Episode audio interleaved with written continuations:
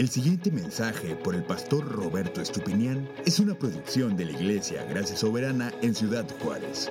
Para más información, visítanos en www.graciasoberana.org. Titulado este mensaje, La unidad del Espíritu. La unidad del Espíritu. Estamos en nuestra serie viendo la obra del Espíritu Santo. Estamos estudiando el Espíritu Santo. De hecho, la serie se llama Viviendo en el Espíritu. Y yo creo que una de las formas de vivir en el Espíritu es esto que vamos a ver ahora. La unidad que el Espíritu da a, su iglesia. Ahorita que orábamos en, el tiempo de oración pastoral, se oraba por, lo que está aconteciendo. No sé si has podido escuchar las noticias últimamente, pero se ha dicho que se va a hacer una marcha de países como Honduras principalmente, Guatemala, El Salvador, una marcha masiva para llegar a los Estados Unidos. Entonces, parece que salen, ya no sé cuándo salen, no estoy tan seguro si es el 31 de octubre. Ah, ya están en la frontera. Y, y era, era bien crítico ver cómo, ayer vi unas imágenes en donde en la frontera rogaban unas madres, déjenos pasar, nosotros no somos delincuentes, venimos a buscar trabajo. Y el hombre siempre ha hecho divisiones. E, esa es la característica del mundo. El mundo está dividido, está dividido por naciones, por fronteras, por clases sociales, por diferencias. Hay personas que no pueden relacionarse con alguien que es distinto a ellos. Pero creo que el Espíritu Santo nos quiere mostrar que la iglesia es diferente. La iglesia por la gracia de Dios está unida y está unida por el Espíritu Santo. Así que les acompaño, les pido que me acompañen por favor a Primera de Corintios 12. Va a ser nuestro texto de hoy.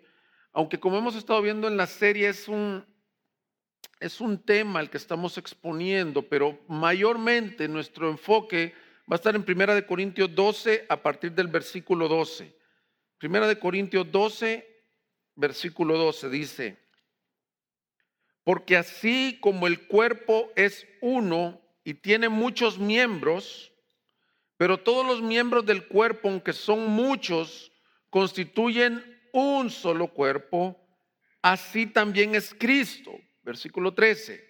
Pues por un mismo espíritu todos fuimos bautizados en un solo cuerpo, ya judíos o griegos, ya esclavos o libres y a todos se nos dio a beber del mismo espíritu. Porque el cuerpo no es un solo miembro, sino muchos. Si el pie dijera, porque no soy mano, no soy parte del cuerpo, no por eso deja ser parte del cuerpo. Y si el oído dijera, porque no soy ojo, no soy parte del cuerpo, no por eso deja ser parte del cuerpo. Si todo el cuerpo fuera ojo, ¿qué sería del oído? Si todo fuera oído, ¿qué sería del olfato?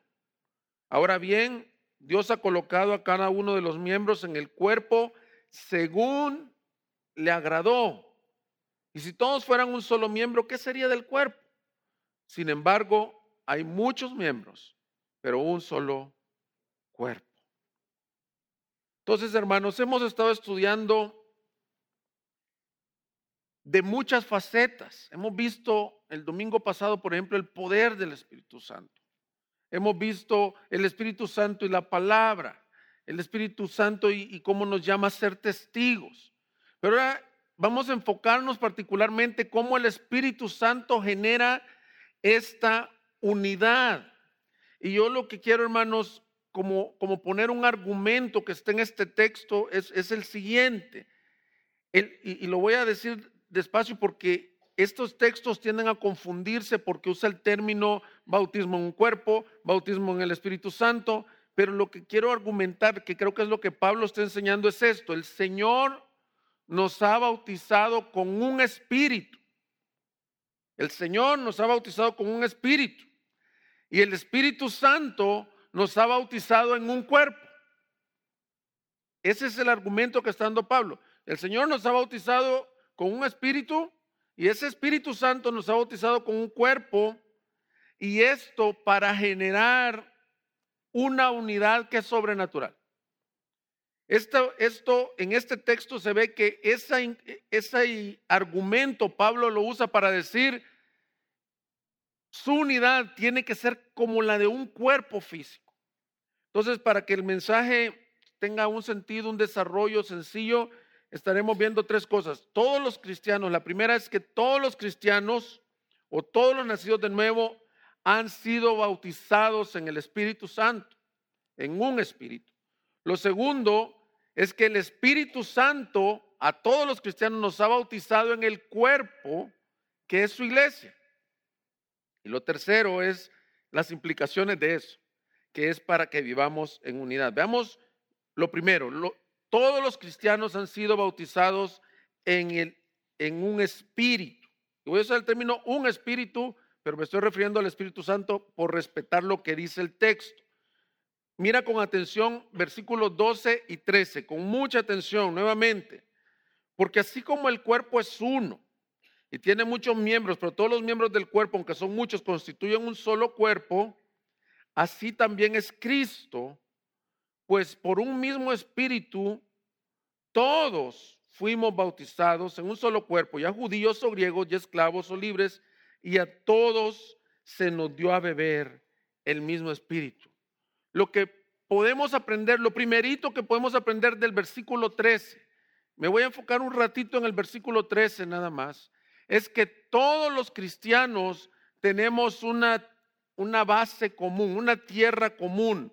Y vamos a verlo en la segunda parte del versículo 13. Dice, a todos se nos dio a beber el mismo espíritu. ¿De qué está hablando? ¿De qué está hablando? Bueno, está hablando de la experiencia que ocurre en el nuevo nacimiento. En el nuevo nacimiento, un cristiano, fíjate, la obra del Espíritu Santo es bien tremenda, es bien particular. El Espíritu Santo, para empezar, te abre tu oído a la palabra. Te da, como ya lo vimos en Juan, Él es el que produce el arrepentimiento. No, hubiera arrepentimiento si no hubiera Espíritu Santo. Él es el que nos regenera. Ese es el término correcto para el nuevo nacimiento. Nos da un nuevo corazón. Y, como estos son misterios, pero el Dios que nosotros hemos creído es un Dios trino. Entonces el Espíritu Santo está obrando todo eso. Creemos al mensaje de Jesucristo. Pero lo que dice este texto es que cuando eso acontece, cuando el nuevo nacimiento acontece en alguien, se nos da a beber de un mismo espíritu. Es decir, el Señor el, que, el Espíritu nos está regenerando, pero el Señor Jesucristo, como ya lo vimos en Juan, que había prometido que es necesario que yo me vaya para que sobre ustedes venga el Espíritu Santo, acontecen muchas cosas. El Espíritu te da un nuevo corazón, pero el Señor te da el Espíritu. Y, y esto, hermanos, esto es para brincar de felicidad el Espíritu Santo, y voy a usar un poquito aquí el término de qué está hablando Pablo. Dice, él usa un término como, eh, Carlos creo que decía acuático, líquido, pero dice, se nos dio a beber. Y, no sé si te llama la atención, se nos dio a beber el Espíritu Santo. Por eso es que personas leen este texto y dicen, ¿y cuándo recibimos el Espíritu Santo? Cuando bebemos la Santa Cena, cuando tomamos el agua bendita. Hay muchas confusiones sobre este texto, pero lo que está usando es una ilustración para decir lo que pasa con el, con el nacido de nuevo. El Espíritu Santo, y voy a usar ese término, el Dios Espíritu Santo. O sea, no es una, no es una fuerza nomás, no es así como que, que algo como un fantasma o un viento, no. Estamos hablando de Dios, la tercera persona de la Trinidad, viene con todo su poder y se mete así como agua y viene dentro de ti. Ese es el misterio del nuevo nacimiento. Somos unidos, ya voy a ver que somos unidos a Cristo, pero quiero hacer la distinción porque el texto dice, se nos dio a beber de un espíritu. Y es bien importante entender esto. En otras traducciones, la palabra beber puede ser, se nos dio algo a beber o se nos inundó o se derramó, pero todo lo que está usando es un término líquido. O sea, está usando como, como algo líquido. Ahora, no, Si es primera vez que visitas una iglesia, no te vayas a confundir. Entonces ya me confundió este, este señor aquí, este cuate. Ya dijo que el Espíritu Santo es Dios, otro dice que es como un líquido, es como un agua. Ahorita cantábamos una canción. Decía, Él es el agua que al beber nunca más tendremos sed. Y, lo que pasa es que la escritura se vale de, de ilustraciones para que entendamos que e, el Espíritu cuando nacemos de nuevo se te derrama como, y hay otra traducción incluso que dice como un caudal, o sea, eres inundado, por eso es que el término bautismo es correcto. Hay personas que por su, su tradición o su entendimiento, más que todo de su iglesia, ellos dicen, no, pero es que yo creo que el bautismo no puede ser eso. Pues aquí Pablo dice que es bautismo, que es llenura, que en el nuevo nacimiento te entra el Espíritu Santo totalmente. Y si no me crees a mí, mira cómo, cómo dijo Jesús. Ya lo hemos visto en esta serie, pero mira Juan 14, 23. Juan 14, 20. Solo un texto de todo eso. Jesús respondió y le dijo, si alguno me ama, guardará mi palabra. Y mi Padre lo amará. ¿Y qué dice? Y vendremos a Él y haremos con él morada. La palabra Trinidad no aparece así en la Biblia en sí, la palabra Trinidad, pero hay suficiente sustento y uno de estos textos es todo Juan 14, 15, 16, en donde se muestra la relación de el Hijo, el Padre y el Espíritu Santo. Y qué tremendo que, creo que, no sé si Carlos lo mencionaba o lo leí en algún lugar, esa palabra morada es de las primeras veces que se menciona. Y, la morada está relacionada con la palabra tabernáculo, que es donde Dios quería manifestar su presencia con el pueblo de Israel. Y mira lo que dice así, cuando una persona es amada por el Padre, cuando una persona es rescatada, cuando tú y yo somos salvos, y este es el primer punto, estoy nomás queriéndolo reenfatizar de varios ángulos, el Padre te ama y dice, vendremos a morar en Él. ¿Quiénes? El Padre, el Hijo y el Espíritu Santo, hermano. A morar contigo. Es tremendo ver que esta es la misma promesa que el Señor dio en el nuevo pacto, en Ezequiel. Él decía ya en el Antiguo Testamento que Él nos daría un corazón nuevo y derramaría su espíritu dentro de nosotros. Y, yo por eso te digo, esto debe de sorprendernos, debe de hacernos gritar de alegría, porque no hemos recibido algo algo sencillo si no hemos recibido el Espíritu Santo. Dice Jesús en Mateo 3:11, perdón, dice sobre Jesús, yo a la verdad os bautizo con agua para arrepentimiento, es Juan el Bautista hablando, pero el que viene detrás de mí es más poderoso que yo, a quien yo no soy digno de quitarle las sandalias. Él os bautizará, y aquí se usa el término con Espíritu Santo y con fuego. Y, no quiere decir que Espíritu Santo es una cosa y fuego es otra, sino que es, es lo mismo, con el Espíritu Santo como fuego. ¿Quién, ¿De quién está hablando Juan? Del que venía detrás de él. Jesús ha venido a bautizarnos con el Espíritu Santo. Hermanos, es una gran bendición a todos los que hemos nacido de nuevo la palabra del Señor nos enseña que Él, resumiéndolo, Él ha derramado su Espíritu Santo dentro de nosotros, nos dio a beber su Espíritu. Lo tremendo, hermanos, es que el domingo pasado vimos el tema, el Espíritu Santo y su poder. Y, yo quiero hacer una pequeña aplicación a esto. O sea, no recibiste, no recibiste una influencia o no recibiste una fuerza tremenda dentro de ti como, como tienen esas personas que creen en la, en, la fuerza positiva, dicen una buena vibra. No, no recibiste nada de eso. Recibiste, y la pregunta que te quiero hacer como aplicación es, ¿te has dado cuenta que, que recibiste en tu nuevo nacimiento? Recibiste a Dios Espíritu Santo, el mismo que resucitó a Cristo de los muertos, al, que da decía la canción que cantamos ahorita, vida a la creación. al Dios Espíritu Santo Todopoderoso. Pero, pero la pregunta es, ¿por qué Pablo está usando el argumento de un mismo espíritu? Está diciendo un mismo espíritu. ¿Por qué? Porque el tema no es, si fuera el tema nada más que recibimos el Espíritu Santo en el nuevo nacimiento, creo que ya se cubrió muchas veces y muy bien. Ahora, ¿por qué está argumentando esto? Si te vuelves conmigo, por favor, al versículo 13 ahí de, la, de la epístola, de 1 Corintios 12, dice así el versículo 13. Pues por un, perdón, y se nos dio a beber el mismo Espíritu Santo, es lo mero último. Dice, pero en la parte principal del 13, pues por un mismo Espíritu, todos fuimos bautizados. ¿Te das cuenta que Él está haciendo énfasis en un mismo Espíritu?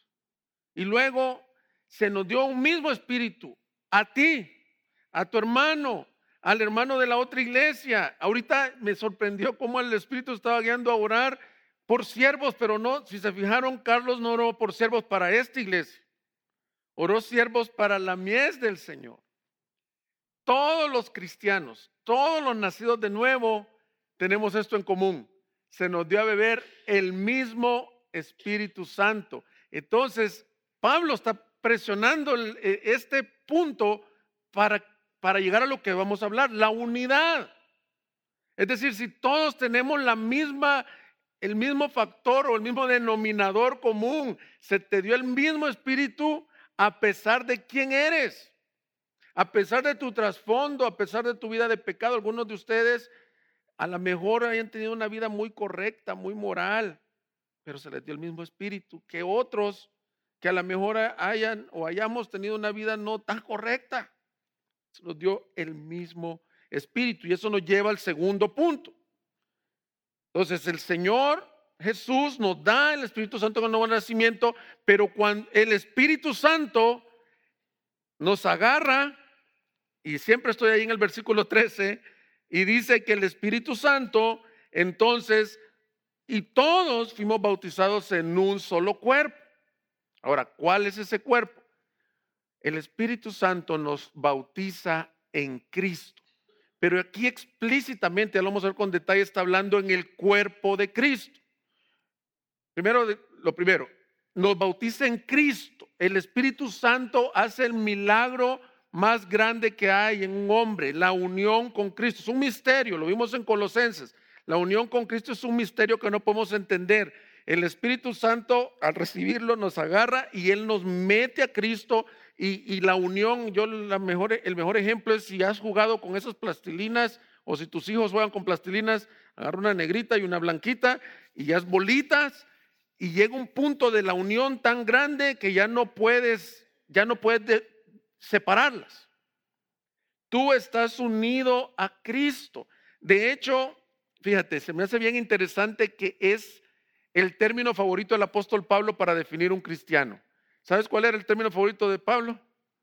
Los en Cristo. De hecho, pareciera, dicen algunos comentaristas, que Pablo como que inventó esa palabra. Tú eres un en Cristo. Ahora le decimos cristiano, un creyente, de muchas formas. Pero un cristiano se puede definir un en Cristo. Está unido a Cristo por el Espíritu. E, es como ahorita en nuestro lenguaje. No sé cuántos ya utilizan palabras que no existían hace tres, cuatro años. ¿Alguno de ustedes ha usado la palabra un Twitter. ¿Verdad que me entendieron que es mandar un Twitter? O tuitear algo. No sé, ¿cómo se diría? La gente usa eso. O, o, tantas cosas que agregamos a nuestro... Pablo tuvo que definir a los cristianos. Mira, ¿sabes quién es un cristiano? El que está en Cristo. Un en Cristo. Eso es el cristiano. Y eso es lo que está diciendo aquí. El, el Señor Jesús nos dio el Espíritu, nos bautizó, nos inundó, lo derramó, lo bebimos todos.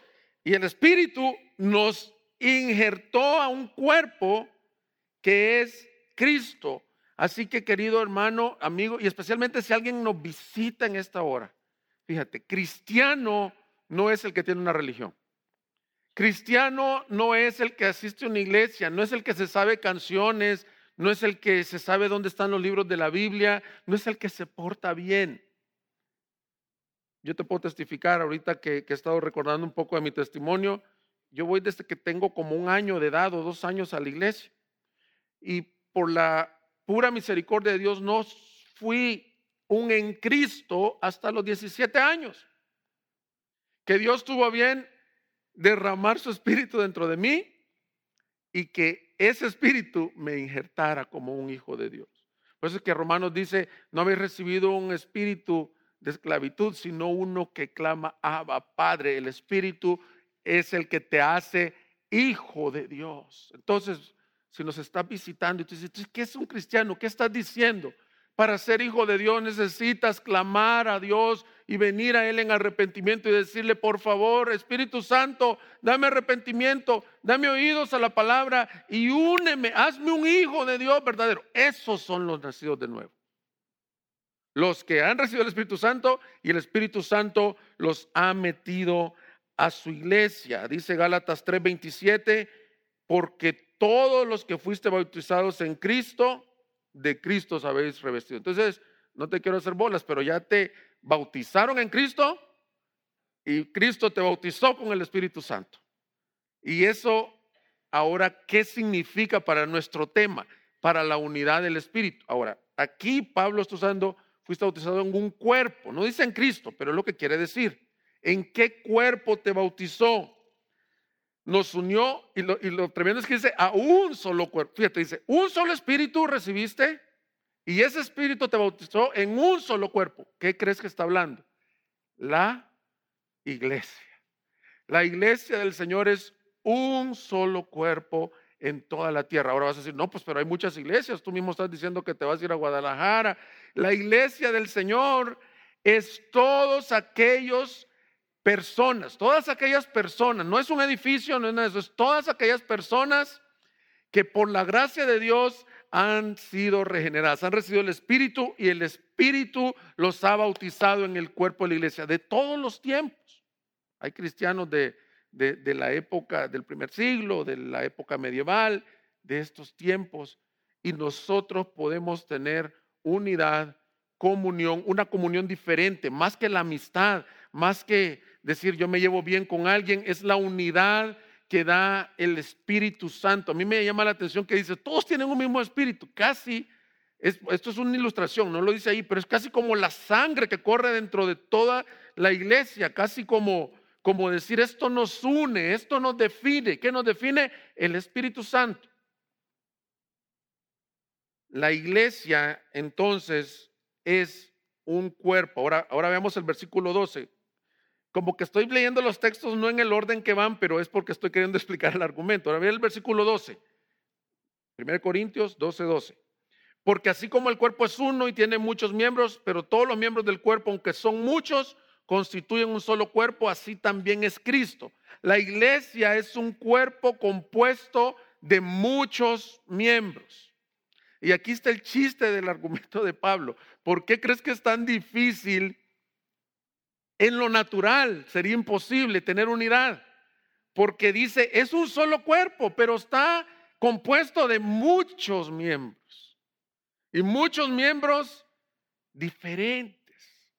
Y Dios los colocó, ya vamos a ver, como Él quiso, no como nosotros quisimos, como acaba de decir nuestro amigo hermano Luis, él decía, es como Dios quiso ubicar a cada quien en cada lugar y tengo que hacer mención, 1 Corintios 12 habla de los dones del Espíritu. En los primeros versículos está hablando de los dones del Espíritu y es importante ver cómo el Espíritu Santo quiso dar dones a los hombres y hombres como dones para su iglesia. ¿Sabes cómo? Como Él quiso. O sea, nunca podemos estar diciendo, Dios, ¿por qué no me diste este don? Y, me estoy a, a, lo mejor anticipando un poquito a lo que quiero llegar, pero quiero que entiendas esto. La unidad se da en medio de esto. Una iglesia, una iglesia de muchos miembros. Algunos le titulan a esta sección unidad en medio de la diversidad. Unidad en medio de la diversidad. La iglesia, decíamos entonces, es aquella comunidad de personas a la que el Espíritu Santo nos ha unido a Cristo por lo tanto, podemos decir que estamos en Cristo y siguiendo el lenguaje de Pablo, hemos sido bautizados en este cuerpo que es su iglesia. Ahora, hermanos, es importante que la carta de los Corintios, o sea, no es un tema aislado, el Espíritu Santo como yo lo estoy compartiendo ahorita. Pablo está atacando un problema. Y, tuvimos una serie los, en los Corintios, pero yo creo que tú recuerdas, y si no lo recuerdas, el problema que se está atacando eran divisiones, celos, comparaciones. En el capítulo 3, los Corintios decían, siendo de un solo cuerpo, siendo de una sola iglesia, uno decía, yo soy de Cefas, yo soy de Pablo. Y otros decían, no, pues yo soy de Apolos, Apolos predica muy bien. Pablo es muy serio. Y Pedro, pues no es tan tremendo como Pablo. Estoy suponiendo, no dice nada de eso, nomás dice que habían sectarismos, habían hermanas que no se ponían de acuerdo, habían en, el, en, el, capítulo 6 se estaban llevando a los juzgados, los mismos hermanos de la iglesia, se estaban en divisiones. Y llegamos al capítulo 12 y parece que da la impresión que la bronca en el capítulo 12 es que algunos que tenían ciertos dones espirituales, los dones más visibles, aparentemente el don de lenguas, aparentemente el don de profecía o el de predicar, pareciera que Pablo les corrige y les dice, ustedes no son superiores a nadie. Ustedes están dividiendo el cuerpo de Cristo porque tienen un don que se les ha otorgado. Entonces, todo esto que he estado diciendo es como el argumento para Pablo decir, tienen un espíritu y viven en un cuerpo, por lo tanto vivan en unidad. ¿Por qué lo digo? Porque en el versículo 13, si te fijas, me he estado brincando una expresión, pero dice, no hay judío ni griego. En la partecita dice, no hay judío ni griego. ¿Y sabes por qué lo dice, mi querido hermano, mi querida hermana? es porque para los hombres en nuestro egoísmo es bien difícil creer. A veces pensamos que nosotros sí merecemos la salvación. O a veces sí pensamos que nosotros sí merecíamos el Espíritu Santo. Pero aquel, o sea, un judío decía un griego. No, espérate. La salvación es para los judíos, según su entendimiento. ¿Cómo es posible que se estén salvando? De hecho, cuando Pedro la primera vez va a compartir a la casa de Cornelio y, el Señor derrama su Espíritu Santo sobre Cornelio. Dice que fue algo tremendo. Para ponerte al contexto, Cornelio era un, un militar romano que era piadoso, que buscaba de Dios, había estado inquiriendo quién era este Dios y el Señor le muestra, llama a Pedro. Esto era recientemente, había pasado Pentecostés llama, manda a llamar a Pedro porque Pedro tiene un mensaje para ti. Pedro era un judío, discípulo del Señor, que para su entendimiento, hasta ese momento no tenían todo el Nuevo Testamento, no tenían esto. Su entendimiento decía, gloria a Dios por Cristo, pero él vino a salvar a los judíos. está Pedro en su casa, dice que está durmiendo y sueña que baja un lienzo con unos reptiles y con unos animales inmundos, que no sabemos cuáles eran exactamente. Y él le dice, animales inmundos para el judío era como comer cosas que no estaban en la ley judía. Come de eso, le dice. Come de eso y no tengas temor que era una ilustración para decirle, después de eso vas a ir a predicar con Cornelio.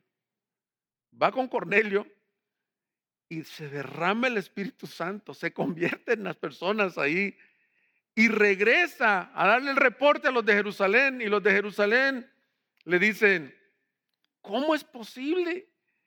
Y él dice, lo que me doy cuenta, qué tremendo, lo que me doy cuenta, se queda como, como así perplejo, dice, es que este mismo Espíritu Santo es para todos, tanto judíos como griegos, como gentiles. Y Pablo les dice, miren, déjense de divisiones, han recibido un mismo espíritu y un mismo, y, están unidos en un mismo cuerpo. Y quiero recordar lo que nos compartía Belardo, pero mira Hechos 2.16, porque esto nos da esperanza a nosotros.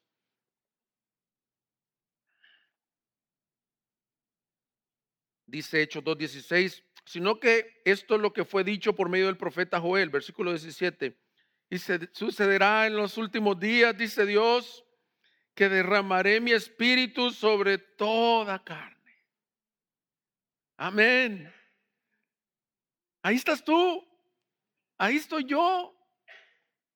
Nosotros, a lo mejor alguno de ustedes tenga linaje o, o ascendencia judía, pero ni porque eres judío o porque no eres judío, es porque el Señor prometió que para todos aquellos nacidos de nuevo, Él derramaría su espíritu y dice, vuestros hijos y vuestras hijas de países aquí de este lado de México, de, del Salvador, de donde soy yo, Dios no ha hecho acepción de personas y por eso Pablo está usando el argumento del cuerpo, tienen un solo espíritu, miren, ya sea judíos o griegos, ya por decir, déjense de cosas. Ahora, una aplicación para nosotros, hermanos, en el, eh, no solo los corintios, el Espíritu ha sido derramado en todos nosotros, personas de diferentes trasfondos, de, todos indignos. Ninguno es digno de haberlo recibido. Todos pecadores fuimos aceptados e injertados en el cuerpo de Cristo. Qué privilegio que tú y yo seamos parte de la iglesia de Dios. De verdad no es un estatus de decir, yo creo que me lo merecía, no no lo podíamos pagar, no lo merecíamos, no, no debíamos. El Espíritu Santo y el Cordero Redentor nos unió a Cristo, nos unió a su iglesia, hermanos, para reflejar el misterio de la unidad. Y esto nos lleva a nuestro, a nuestro cierre del argumento. Entonces, voy a ir recapitulando. Dios, Jesucristo, en el nuevo nacimiento nos derramó el Espíritu Santo dentro de nosotros. Eso fue nuestro primer gran punto. Ese Espíritu nos injerta en un cuerpo que es la iglesia. En Cristo nos hace cristianos, pero nos injerta en la iglesia.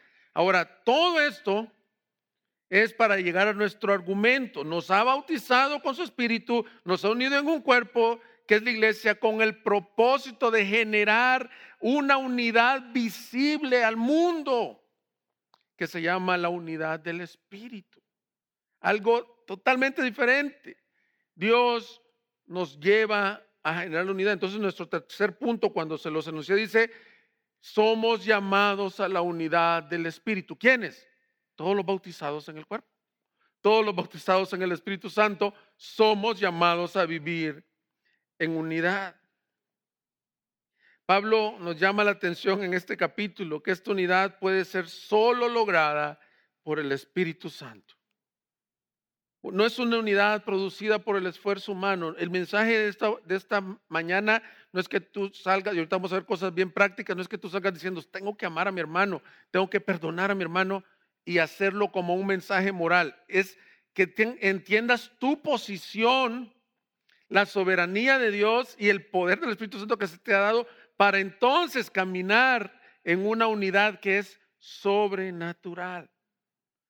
Y, una oración para, para esta iglesia y para nuestra familia de iglesias es que caminemos en unidad, que caminemos, que sea visible la unidad del Espíritu en nosotros. La unidad, hermanos, es fundamental en la iglesia. El mundo el mundo cómo va a conocer algo diferente.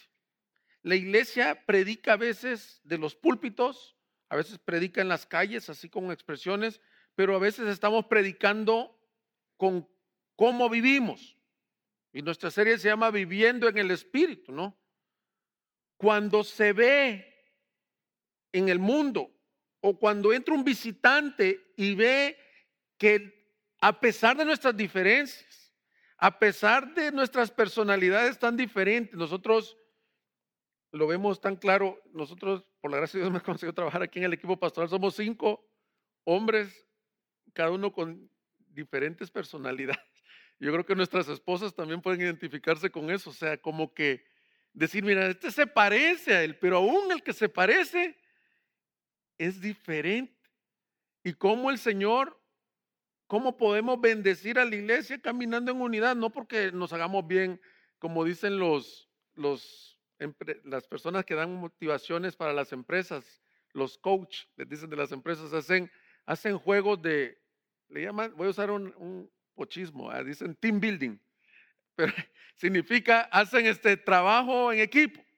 No, Pablo nos está hablando, vamos a hacer, vamos a construir equipo. Estamos hablando de la unidad del Espíritu Santo. Es fundamental para la iglesia y es fundamental promover la unidad Porque el mundo vive dividido, los matrimonios están divididos, los países están con las fronterotas, con los muros. La gente no ama al que es diferente de su raza, de su color de piel, de su estado social, de su nivel social. Eso no es lo común. Nuestro país, México, aqueja a lo mejor no un racismo entre personas de, diferentes razas, pues casi todos somos una raza mestiza, pero, pero es bien marcado como una persona que estudió en cierto lugar, que se crió con cierta sociedad, en su entendimiento jamás se va a mezclar con otros. Pero la iglesia de Cristo no es así. La iglesia de Cristo se caracteriza por la obra que el Espíritu Santo ha hecho en ella. Por eso es que yo creo que es fundamental, hermanos, para que el mundo vea una diferencia. En Efesios hay un pasaje, yo no sé si es paralelo, no estoy tan seguro si es paralelo, pero es casi muy parecido a este texto de Corintios. Y, ese es el que por, así por excelencia, se toca para hablar de la unidad del Espíritu. Quiero que me acompañes. Vamos a ver unas cosas y que dice Efesios 4.1. Dice, de 4.1 al 3 voy a leer ahorita y luego voy a leer una segunda parte. Dice Pablo, yo pues prisionero del Señor, os ruego que viváis de una manera digna de la vocación con que habéis sido llamados, con toda humildad y mansedumbre, con paciencia, soportándonos unos a otros en amor, esforzando por preservar la unidad del Espíritu en el vínculo de la paz. Aquí por lo menos, y, les digo, no puedo desarrollar todo este texto. Es, e, Efesios 4 es riquísimo, va desde el 1 hasta el 16. Y estaba yo tentado ya de tenerme mucho aquí, pero quiero decir algo, por lo menos de estos tres versículos. Se ve que si tú eres bautizado en Cristo y tienes el bautismo del Espíritu Santo en ti y estás en un solo cuerpo, eres llamado a esforzarte por la unidad del Espíritu. Porque como dice ahí, hermanos, dice perseverando la unidad, esforzándonos por perseverar la unidad del Espíritu. Y mira lo que dice en el vínculo de la paz. El Espíritu Santo quiere que vivamos en paz. No quiere decir que no hayan conflictos. El, término ese lo que quiere decir es que cuando hay una diferencia, un conflicto, el hombre lleno del Espíritu Santo va a buscar rápidamente que eso quede en paz. Y ahorita no vamos a, no es el tema ver este, cuando hay divisiones en la iglesia, así que no se preocupen, porque alguno puede estar teniendo preguntas, oye, pero yo veo que Pablo y Bernabé se separaron. No es el tema para esta oportunidad, ya lo hemos tratado aquí a veces, pero el tema es que el Espíritu Santo quiere que vivamos en unidad y lo vamos a enfocar en eso en la última parte del mensaje. Pero sí quiero tocar que dice, esforzándonos por perseverar. Y luego dice que hay algunas características de Cristo semejanza que ayudan a ese esfuerzo. Es decir, nos vestimos, estamos en Cristo. No pierdan de vista todo lo que nos ha estado trayendo el Señor. El Espíritu Santo te da el poder para caminar con algunas de esas características, con toda humildad. ¿Sabes qué, quiere decir esa palabra humildad ahí? Es a propósito tú ponerte en un nivel más bajo, incluso más bajo del que tienes. A propósito, no se trata de ganar quien tiene la razón, no se trata de hacer valer tu opinión, sino humillarse.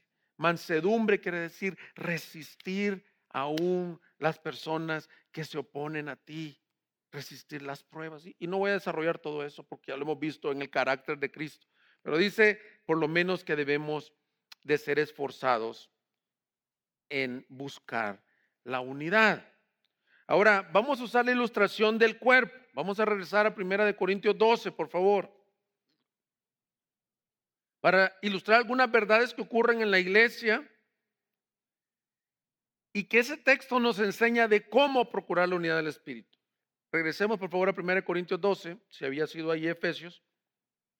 Y vamos a ver tres verdades, traigo rápidamente, son como aplicaciones así de cómo se, se ve pues la unidad del Espíritu. Mira, Según el texto de 1 Corintios 12, mira el versículo 15 y 16, por favor, conmigo. Y luego el 21. 15, 16 y luego el 21. Si el pie dijera, porque no soy mano, no soy parte del cuerpo, no por eso deja de ser parte del cuerpo. Si el oído dijera, porque no soy ojo, no soy parte del cuerpo, no por eso deja de ser parte del cuerpo. Versículo 21. Y el ojo no puede decir a la mano, no te necesito, ni tampoco la cabeza, los pies, no os necesito. La primera realidad que debes de entender para poder vivir en unidad, que este texto nos deja ver, es que el Espíritu nos colocó interdependientes los unos de los otros. Tal vez interdependiente está muy, muy, muy fuerte así. Nos necesitamos unos a otros y necesitamos los dones de otros. No es bueno, dijo el Señor, que el hombre esté solo. Y, hay una expresión que leí que dice, nadie es iglesia de uno. Tú y yo necesitamos la ayuda de otros y ahí no puedes decir, no te necesito.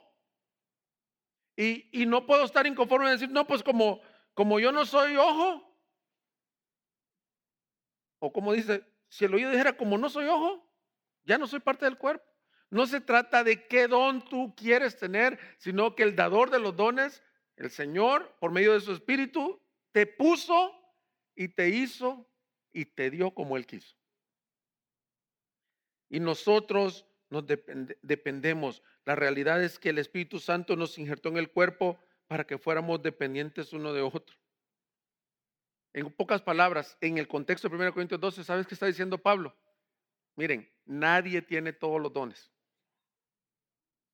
Nadie puede decir que puede hacer las cosas. Ahorita mi niña de dos años, ya, yo ya había leído que los niños como a los dos, bueno, desde que nacen, pero como a los dos años empiezan a externar el egoísmo. ¿Cuáles creen que son las palabras favoritas de los niños de dos años? Mío, yo, y que nos da risa con mi esposa, es que todo eso ahorita, yo solo, no dice ni yo sola, porque todavía, yo solo.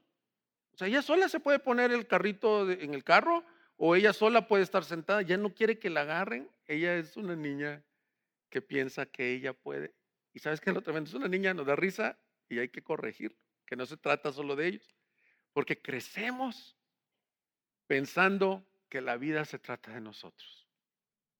Pensando, hay muchos que estamos como mi niña diciendo, yo solo, no, yo las hago.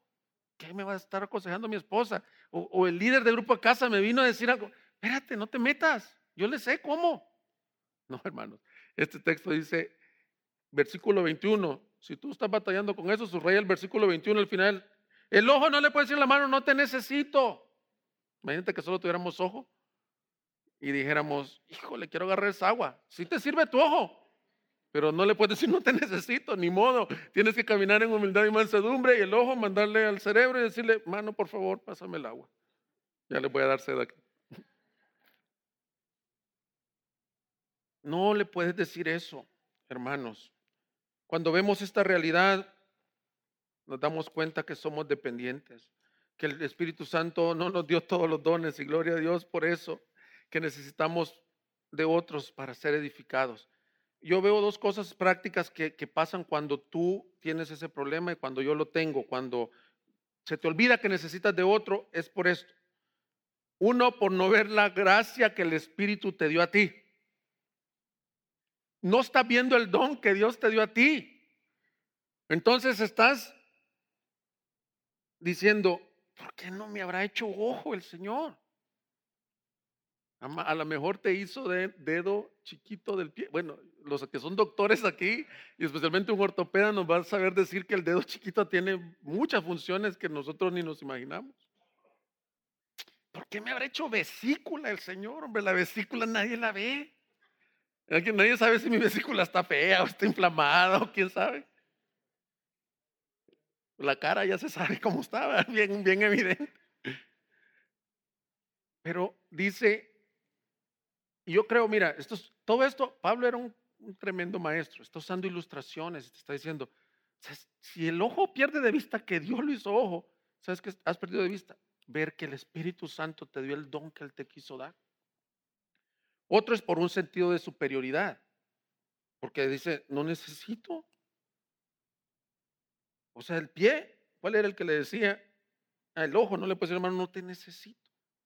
Entonces, hermanos, muchas veces nos enfocamos en los ministerios, servicios visibles, o queremos tener un ministerio o un don, hermano. Dale gracias a Dios que Él te haya injertado en el cuerpo de Cristo y realmente no quiero decirlo como les dicen a los jovencitos de 16 años, todos tienen un don, lo tienes que descubrir. No, no, no, no es ese tipo de plática motivacional. Pero la verdad es que si estás en el cuerpo de Cristo, Él le ha dado dones a su iglesia. Miren, yo lo veo fieles a su llamado, por ejemplo. O sea, es sorprendente cómo todos tienen diferentes dones. O sea, solo las personas, voy a mencionar solo algunas áreas. Que yo digo, ¿cómo le haríamos los pastores, por ejemplo, si si alguien no llamara por teléfono a los, a los pastores, la logística de recoger gente, yo digo, o sea, yo ni, o sea, ni porque lo apunte, se me olvida, se me pierde. Aún el equipo pastoral, yo le gracias por Cuauhtémoc, que él se recuerda de esto, por las asistentes, cuando estás aquí dando la bienvenida. Tú dices, pues, ¿y tú qué haces en la iglesia? No, nada, yo no tengo ningún ministerio, nada más sirvo unas aguas a la entrada. Tú sabes que si alguien viene sin Cristo, con una broncota en su familia, a punto de divorciarse, y tú estás ahí en la entrada y le dices, Cristo te ama. ¿Tú sabes la diferencia que eso puede hacer? Así que no pierdas de vista lo que Dios ha hecho. Entonces, la primera gran implicación que estos textos dan es que nos necesitamos unos a otros. Lo segundo, para vivir en unidad, es que tienes que estar consciente de esto. El Espíritu Santo nos ha, ha sido soberano. Él es Dios en injertarnos en el cuerpo como Él quiso. Versículo 17. Si todo el cuerpo fuera ojo, ¿qué sería del oído? Si todo fuera oído, ¿qué sería del olfato? Ahora mira el 18. Ahora bien, Dios ha colocado a cada uno de los miembros en el cuerpo según le agradó. Eso se llama soberanía, hermanos. Eso se llama gloria de Dios. Vete al principio del capítulo. Dice lo mismo bueno, ya vimos, Dios te colocó como Él quiso y Dios te dio los dones, el Espíritu Santo te dio los dones que Él quiso. Versículo 4. Ahora bien, hay diversidad de dones, pero el Espíritu es el mismo y hay diversidad de ministerios, pero el Señor es el mismo. Y hay diversidad de operaciones, pero es el mismo Dios el que hace todas las cosas, pero a cada uno se le da la manifestación del Espíritu, no para lucirse para el bien común. Cuando vienes a la iglesia, cuando vas a tu grupo de casa, cuando estás con tu familia, que tú le digas, Señor, aviva los dones que tú has puesto en mí para el bien común de tu iglesia, para la unidad de tu iglesia, para la edificación de tu iglesia. Tercero, la unidad se da cuando cuidamos unos de otros. Dice el versículo 22, por el contrario, la verdad es que los miembros del cuerpo que parecen ser los más débiles son los más necesarios. Y las partes del cuerpo que estimamos menos honrosas, a estas las vestimos con más honra. De manera que las partes que consideramos más íntimas reciben un trato más honroso, ya que nuestras partes presentables no lo necesitan, más así formó Dios el cuerpo dando mayor honra a la parte que carecía de ella, a fin de que el cuerpo no haya división, sino que los miembros tengan el mismo cuidado unos por otros.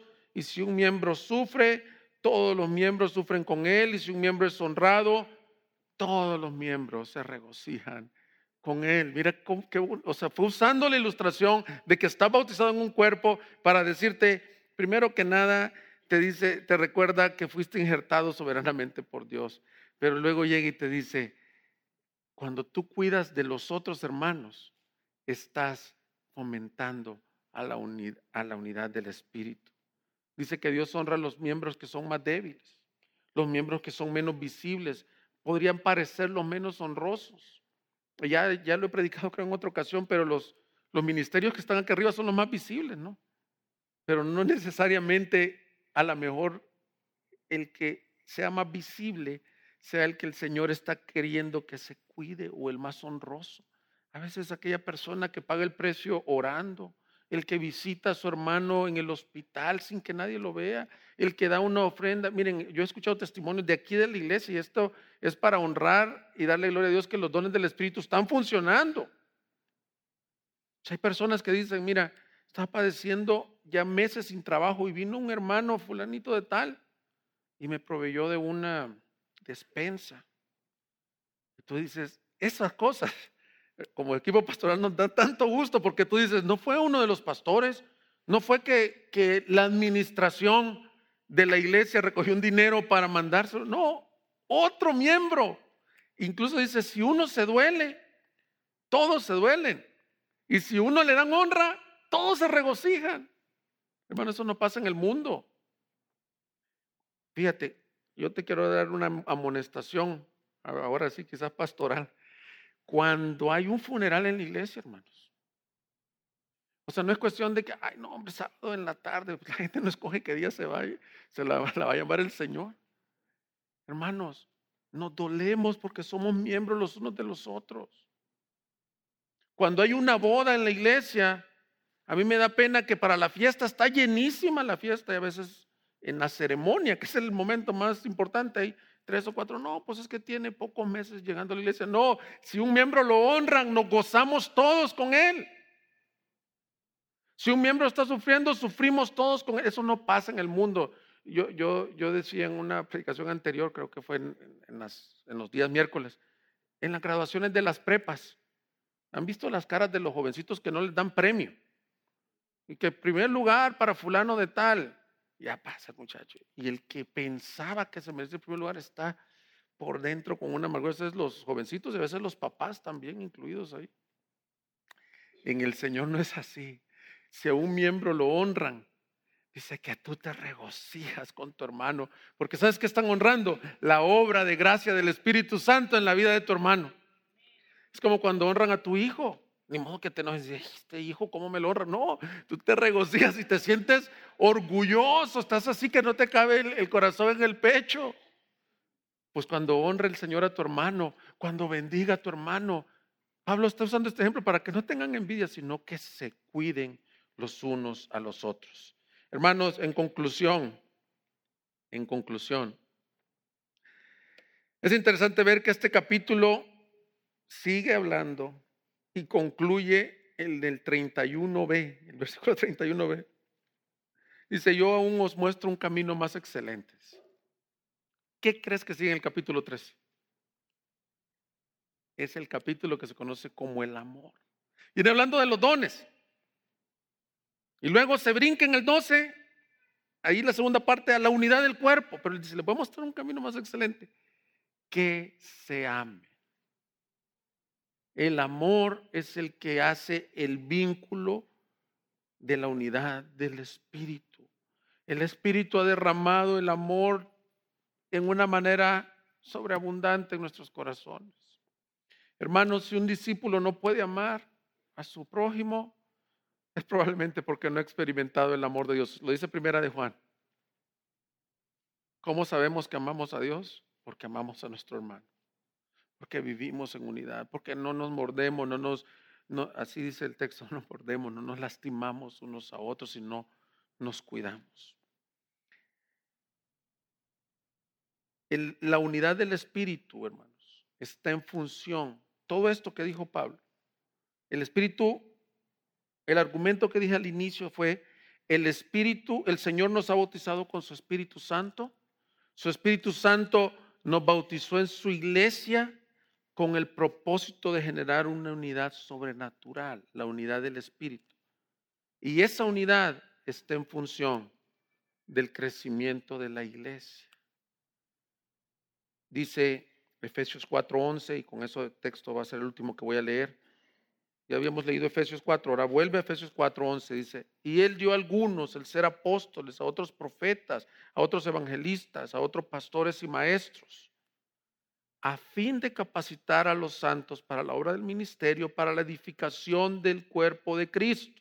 Fíjate, la unidad está con el fin que la iglesia crezca. Pero no sé si había visto este versículo 13, hasta que todos lleguemos a la unidad de la fe y del conocimiento del Hijo de Dios. Si el Espíritu te injertó en una iglesia para que todos lleguemos a la unidad de la fe y lleguemos a la, a la estatura, a la condición de un hombre maduro a la Cristo semejanza, semejanza juntos. La iglesia junta se va a parecer a Cristo, va a ir creciendo por medio de la obra del Espíritu Santo en nosotros. Así que hermanos, conclusión. Si tú has recibido el Espíritu Santo, dale gracias a Dios, porque no lo merecíamos. Él te ha injertado en un cuerpo para que vivas unidos con tus hermanos dando gloria a Cristo. Como no me acompañas a ponerte de pie, por favor, y vamos a orar. Y pedir que el Señor obre esta unidad en nuestros corazones. Esperamos que este mensaje te haya sido de edificación. Puedes compartir este y otros recursos en www.graciasoberana.org. Si nos visitas en Ciudad Juárez, Chihuahua, te invitamos a nuestro servicio dominical a las 11 de la mañana. No olvides mantenerte en contacto por medio de nuestra página de Facebook.